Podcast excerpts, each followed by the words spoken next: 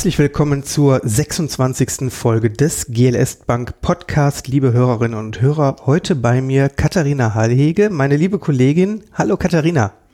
Hallo Ruben. Katharina, wie geht's dir? Es geht mir sehr gut. Wir sprechen heute über Pop-up Stores, das heißt Filialen in einer ungewöhnlichen Form und wie genau das funktioniert. Darüber wollen wir reden. Und für alle, die dich noch nicht kennen, die dich vielleicht nicht bei einer der Jahresversammlungen mal kennengelernt haben, wer bist du und was machst du in der GLS Bank? Ja, hallo. Äh, mein Name ist Katharina Hahlhege. Ich äh, arbeite in der Abteilung Kommunikation und Entwicklung und ich darf einen Herzenswunsch jetzt realisieren. Seit Jahren träume ich davon, Pop-up-Filialen für die GLS Bank zu machen und jetzt habe ich den Auftrag, das ein Jahr lang zu tun und habe gestartet in diesem Jahr und kann darüber schön berichten. Nun warst du ja eigentlich schon fast in Rente. Wieso bist du wieder hier? Wie ich gerade schon gesagt habe, das ist ein Herzenswunsch, den ich immer hatte, der aber im Rahmen der Abteilung, weil immer so viel zu tun war, nicht realisieren konnte. Und dann habe ich gedacht, so, jetzt mache ich mal was anderes noch in meinem Leben, in meiner dritten Lebenshälfte und äh, bin dann gegangen Ende 2017 um das zu realisieren. Und dann kam äh, jemand auf mich zu und sagte, äh, was würdest du denn so für die Bank machen? Und dann habe ich gesagt, ja, was denn? Pop-up-Filialen natürlich. Und dann hat die Person gesagt, ja, dann mach das doch. Und dann habe ich gesagt, okay, das ist sowas Großartiges, das möchte ich für diese Bank noch tun. Super. Nun wissen ja nicht alle Kundinnen und Kunden oder Hörerinnen und Hörer, was ein Pop-up-Store ist. Was ist denn genau ein Pop-up-Store? Erklär uns das doch mal. Ja, das ist was Temporäres. Das heißt, äh, eine sogenannte GLS-Filiale auf Zeit. Es geht darum, die Marke GLS Bank in die Welt zu tragen.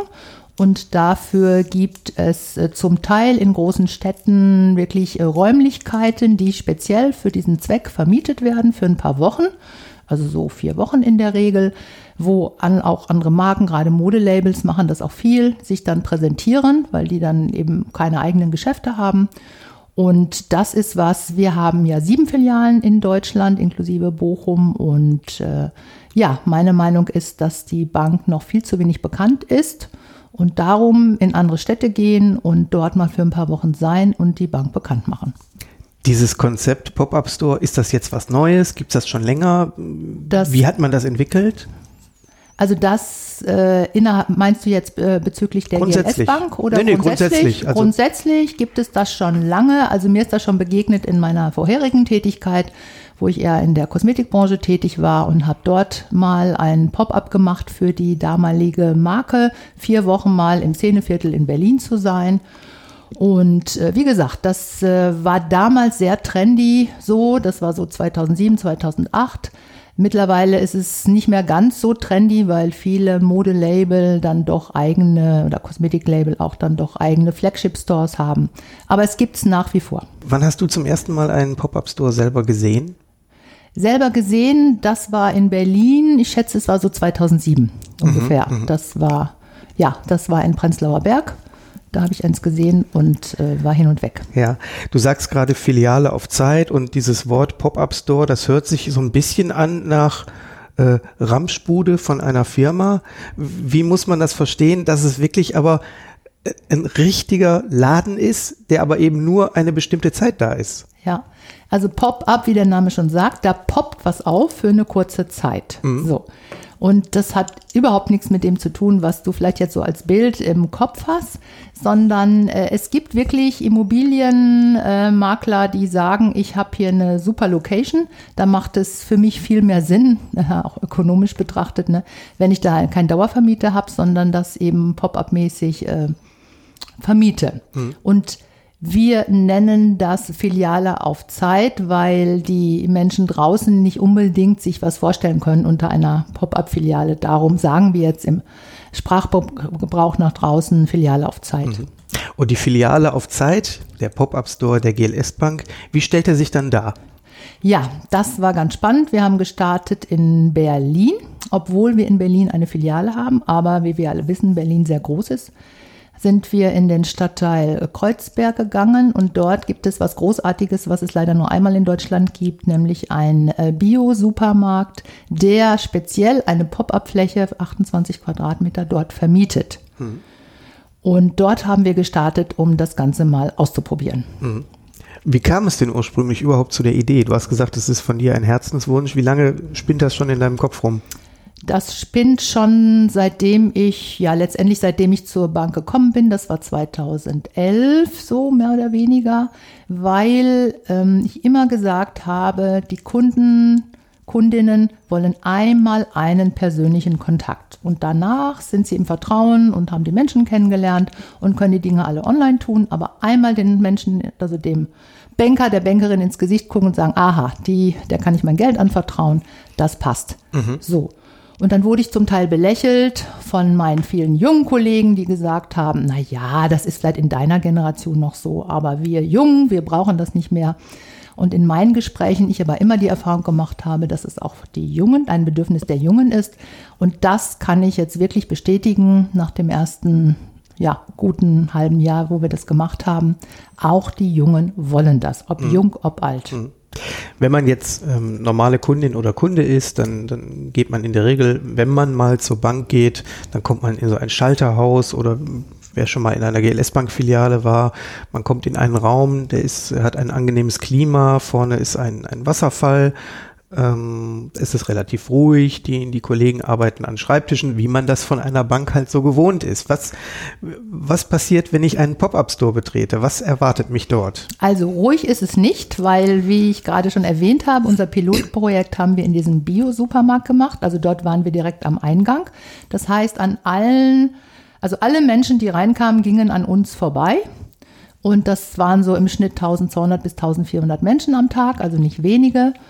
Und äh, trotzdem war es möglich, dort Gespräche zu führen, die in einer doch vertrauten Atmosphäre stattgefunden haben. Das war für mich also natürlich auch ein Experiment und es war erstaunlich, wie gut das funktioniert hat und die Kundinnen oder die Interessierten erstmal sich darauf eingelassen haben, in der Atmosphäre eben nicht, wie du gerade beschrieben hast, in so einem abgeschlossenen Raum, was man sich sonst als Bank vorstellt, dass sie sich darauf eingelassen haben, gesagt haben, großartig, äh, sie sind da und ich wollte schon immer mal ein Konto öffnen und kann ich das sofort machen. Und du hast nicht das Gefühl, dass die Leute so diese Offenheit, also ich habe jetzt am Wochenende mit Menschen gesprochen, die gesagt haben, über Finanzen spricht man ja eigentlich nicht. Da sind ja die, die Ohren überall und ähm, unter Umständen gibt es keine Rückzugsmöglichkeit. Hast du das Gefühl, dass die Leute das dann vielleicht doch davon abhält, sich dann über Geld zu informieren oder über Geld zu sprechen in der Öffentlichkeit? Das, wie gesagt, war meine äh, größte Sorge, die ich hatte, bevor ich gestartet bin, dass es ja nicht intim genug ist. Und es war überhaupt kein Problem. Also mhm. absolut erstaunlich. Die Erfahrung habe ich in Berlin gemacht, die habe ich in Köln gemacht. Also das ist wirklich unglaublich. Was braucht es für so einen Store? Was sind so die, die minimalen Anforderungen, dass so ein Pop-up-Store wirklich äh, die Funktionalität einer, einer Filiale hat, das Mobiliar? Was, was braucht es dafür? Also Im Grunde wenig. Also wir haben gestartet, wie gesagt, in Berlin auf 28 Quadratmeter, haben geendet in Köln, dann äh, später auf 8 Quadratmeter, auch dort in einem äh, Bio-Supermarkt, wo ich auch dachte, viel zu eng, viel zu klein, direkt gegenüber vom Backshop, das kann ja nichts werden. Es war überhaupt kein Problem.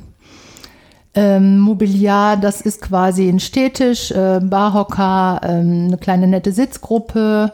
Ja, und dann haben wir da unsere Laptops und öffnen die, Kunden, äh, die Konten und haben Drucker und das war's schon. Es ist wirklich unfassbar, mit wie wenig äh, das heutzutage alles möglich ist. Mhm. Das heißt, so, so, so ein bisschen Ausbrechen und, und Radikalität gegenüber einer normalen Filiale, ist das dann Teil des Programms oder wird bewusst Wert darauf gelegt, dass wir sagen, nein, das soll hier auch eine gewisse Seriosität natürlich darstellen. Wir sind ja immer noch eine Bank. Das auf jeden Fall, das auf jeden Fall. Nur äh, nochmal zur Erläuterung, wenn ich 28 Quadratmeter habe, das war eine richtige Raumgestaltung, die ich dort vornehmen konnte und es gab mehrere Sitzgelegenheiten und einen Schreibtisch und ja, es sah wirklich aus wie eben eine Filiale. So. Mhm. Auf acht Quadratmetern kann man sich vorstellen, dass man das nicht unbedingt realisieren kann. Da gab es zum Beispiel keinen Schreibtisch. Das hat die Menschen aber überhaupt nicht davon abgehalten, dass sie diesen Charakter dieser doch sehr kleinen Bankfiliale wahrgenommen haben. Mhm. Und was glaubst du, wie viele Menschen haben den Pop-up Store tatsächlich auch als richtige Bankfiliale wahrgenommen oder gab es auch welche, die gesagt haben, was soll das denn hier? Nein, also es ist wirklich so, dass nicht ein einziger, und wir hatten ja wirklich hunderte von Kontakten ne, in diesen beiden doch recht großen Städten, nicht einer hat gesagt, was machen Sie hier und das ist ja irgendwie nicht seriös oder Sie sind doch eine Bank und nein, das mhm. hat es nicht mhm. gegeben. Bei der Wahl des richtigen Standortes, was habt ihr da so für, für Kriterien her, herbeigezogen? Naja, letztendlich, äh, wie überall im Leben, äh, war es dann ein Kontakt, den ich hatte. Also ich wusste als äh, ehemalige Berlinerin, dort gibt es dieses, ähm, diese Pop-up-Fläche innerhalb dieses Ladenlokals und das war letztendlich das Ausschlaggebende. Also wenn das jetzt in München gewesen wäre oder in Leipzig oder wo auch immer, dann hätte ich da gestartet. Aber das war nun mal in Berlin und in äh, Kreuzberg-Ecke, also Grenze Schöneberg, kann man nichts falsch machen. Da sind, ist die Zielgruppe sozusagen zu Hause. Ja, und dann war klar, wir probieren das da mal aus. Außerdem ähm, ist diese Bio-Supermarktkette auch Kunde der GLS Bank, was natürlich immer auch Voraussetzung ist, dass wir das äh, bei unseren Geschäftskunden machen. Mhm. Und wie war jetzt die Resonanz, obwohl ja tatsächlich nicht weit entfernt, also in Berlin Mitte, ja noch eine richtige Filiale ist? Also da muss man wirklich sagen, also mit den öffentlichen Verkehrsmitteln ist die Berliner Filiale oder ja, von dem Standort, wo wir waren, ungefähr 25 Minuten entfernt und das ist für die Berliner schon viel. Also die haben gesagt, was? Nein, ich fahre doch nicht nach Mitte und so und gut, dass ihr hier seid und jetzt kann ich hier mein Konto machen und nein, da fahre ich nicht hin, ist mir zu weit. Hm. Also das muss man sich einfach mal klar machen. Genauso wie die Erfahrung in Köln, wo ich davon ausgegangen bin, also Geldanlagengespräche konnten wir natürlich nicht vor Ort führen. Dafür brauche ich ja einen geschützten Raum und äh, ausgebildete spezielle Menschen. Und ich davon ausgegangen bin, dass die Menschen natürlich von Köln nach Bochum fahren für so ein Gespräch und nicht einer hat gesagt, das tue ich, sondern alle haben gesagt, sind Sie wahnsinnig, ich fahre doch nicht extra nach Bochum. Mhm. Also das ist schon, dass die Menschen das sehr auch gewohnt sind, ne? durch die Dichte der, zumindest war das ja so die Dichte der Sparkassenfilialen oder Volksbankfilialen, dass man immer alles vor Ort auch hatte. Das war dann im, im Januar, Februar in Berlin, acht Wochen in dem Super Biomarkt vorne. Dann ging es ja im Mai nach Köln. Genau. Da war aber erstmal alles wieder ganz anders. Genau. Er, erzähl mal. Ja, also bis Ende März war das dann, waren wir in Berlin und dann habe ich mich auf die Suche gemacht, in Köln einen Standort zu finden. Und ich träumte davon, ein Tiny House, was ja auch viele, denke ich, kennen, so ein bewegliches Haus, ähm, in der Regel auch so acht Quadratmeter Grundfläche und äh, ja, habe dann so ein Tiny House ähm, gefunden, gemietet von einer Schreinerei in Westfalen und habe das dann dementsprechend äh, markengerecht ein bisschen gestaltet und dann auch einen traumhaft schönen Platz gefunden in Köln, genau da, wo wir hin wollten, in so einem Nachhaltigkeitsviertel, Stadtteil. Ja, und dann hatten wir unsere Bankfiliale in einem Tiny House für mehrere Wochen. Das war wunderbar, aber es hat mir gezeigt, das geht nur äh, bei einer guten, äh, bei der warmen Jahreszeit sozusagen. Das geht nicht, wenn es kalt ist und im Winter, weil in diesem Tiny House sind maximal zwei Gesprächssituationen möglich. Gott sei Dank war das Wetter die ganzen Wochen gut. Das heißt, wir konnten auch unterm Sonnenschirm Gespräche führen, Konten eröffnen und so weiter und so fort. Das war möglich, weil der Andrang war riesig. So, das heißt, Tiny House äh, wird es auf jeden Fall weiterhin geben, aber eben ganz gezielt dann über Frühling, Sommer, ja, maximal. Hm. Ja, vom Tiny House ging es dann weiter in Köln an einen anderen Standort, wo ich nicht gedacht hätte, dass da so viel Zustrom sein wird, nämlich in die Nähe des Hauptbahnhofs, neben der Oper. Mitten, mitten, in die Stadt. Mitten in die Stadt, also nicht hier dahin, was ich ja vorher immer dachte, dass man das tun sollte. Da, wo die Menschen, die Nachhaltigkeit orientiert sind, leben. Nein, mitten rein. Und es war, und dann eben nur auf acht Quadratmeter in diesem äh, Bio-Supermarkt gegenüber vom Backshop, also alles eng und äh, knubbelig und so weiter. Bistro dabei. Und es war unglaublich, wie dankbar die Menschen waren, dass wir da waren. Und es war auch überhaupt kein Problem, wie ich schon gesagt habe, diese Enge, das hat alles mhm. gar keine Rolle gespielt. Die Menschen waren nur froh. und sind wirklich äh, von überall äh, angereist. Mhm. So. Ich war ja, ich war ja selber tatsächlich äh, einmal im Tiny House und einmal in der, in der Filiale am, am Tresen im äh, Naturkostladen und äh, es war schon eine wahnsinnige Atmosphäre. Also dieses, ich war an einem Samstag da, es war ein unheimliches Gewusel, nebendran der Naturholz-Spielzeugladen und die Menschen rannten vorbei und sagten, ach ja, ich komme gleich noch Genossenschaftsanteile zeichnen oder ein Mann, der seine Frau reinzog und sagte, so, jetzt eröffnest du aber endlich mal ein Konto. Also die Leute scheinen ja auch tatsächlich ein Stück weit wirklich darauf gewartet zu haben, dass ihre Bank, die sie vielleicht schon kennen oder wo sie noch nie die Gelegenheit hinzufahren, dann jetzt in ihrer Nähe ist und jetzt dann die Gelegenheit dazu haben und sagen, ich möchte sie doch einmal wirklich mal live erleben, oder? Hast du da? Ganz genau so war das. Und dann muss man dazu sagen, Köln als viertgrößte Stadt Deutschland, dort haben wir keine Filiale, was eigentlich nicht geht. Und das hat mir auch fast jeder Mensch, der dann Kunde geworden ist oder schon bestehende Kunden, die dann noch weitere Angebote dann von uns äh, genommen haben, hat mir das gesagt. Also hier muss eine Filiale hin und wenn sie noch so klein ist. Und der Meinung bin ich auch und mal gucken, ob wir diesen Traum auch noch realisiert kriegen. Mhm. Was gab es denn sonst noch so für, für Kundenfeedback, für typische Sachen, wo die Menschen gesagt haben, also daran fehlt es jetzt unabhängig der Frage, ob in einer Stadt tatsächlich noch eine Filiale ist?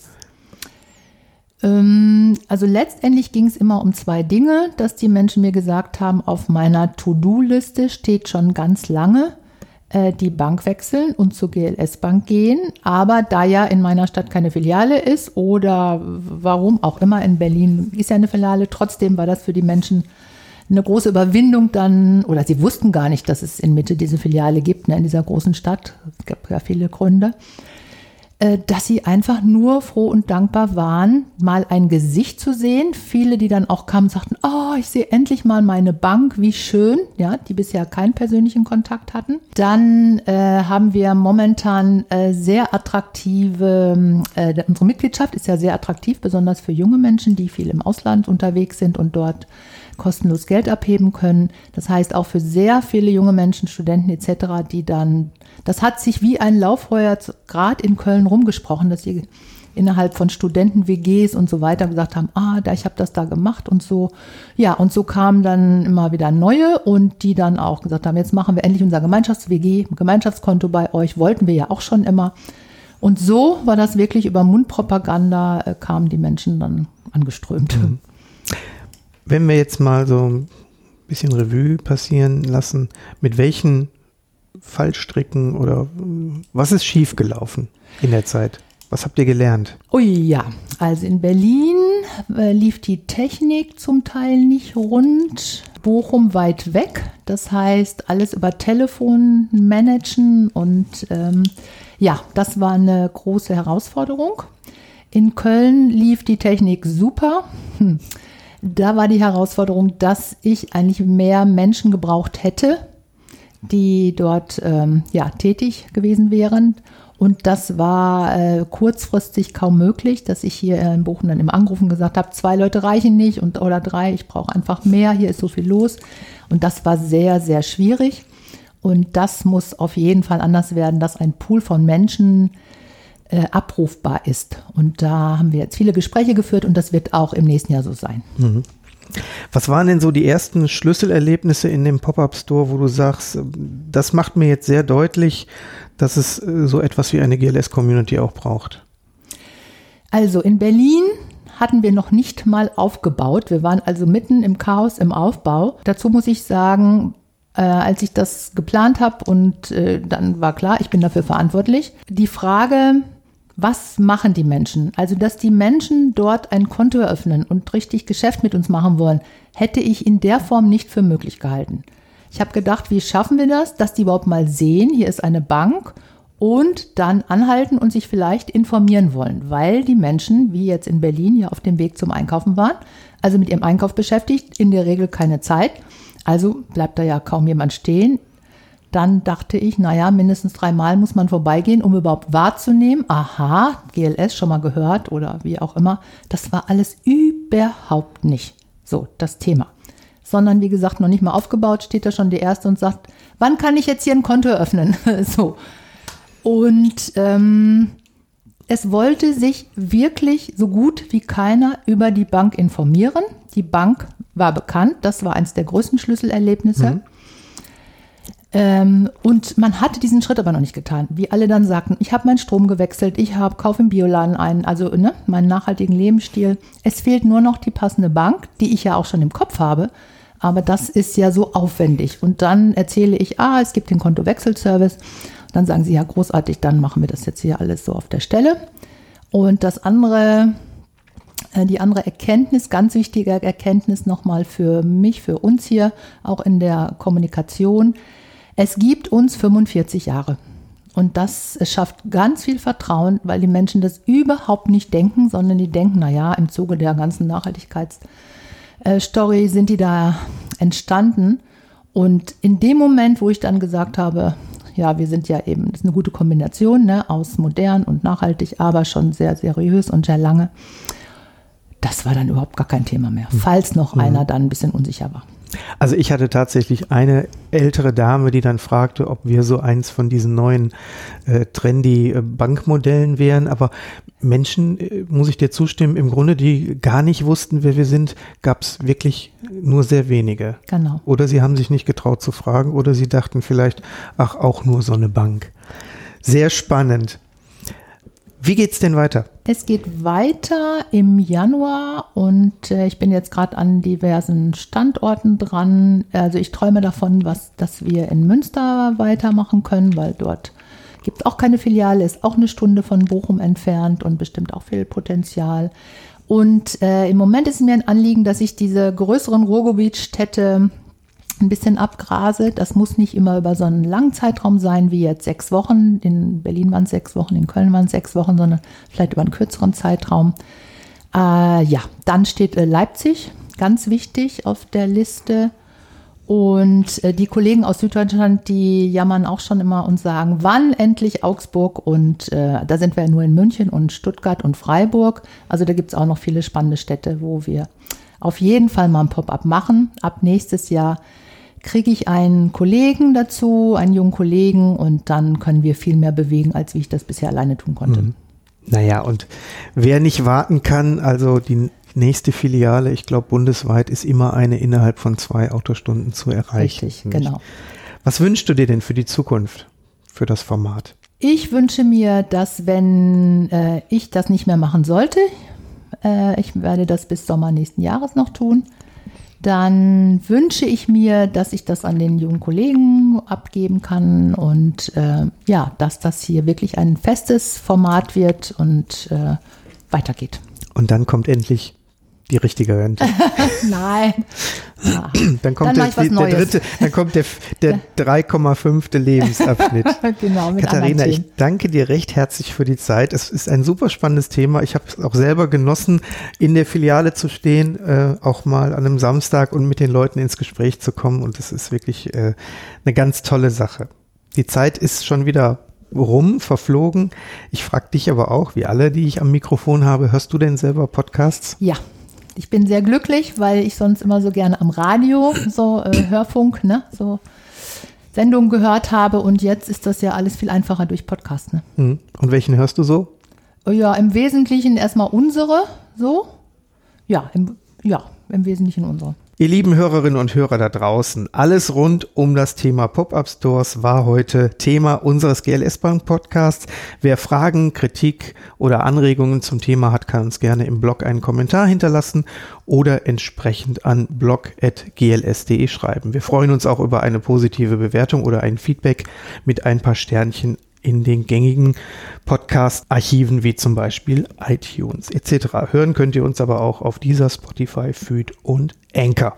Katharina, ich danke dir recht herzlich, sage Glück auf, danke für deine Zeit und tschüss. Ich danke auch, tschüss.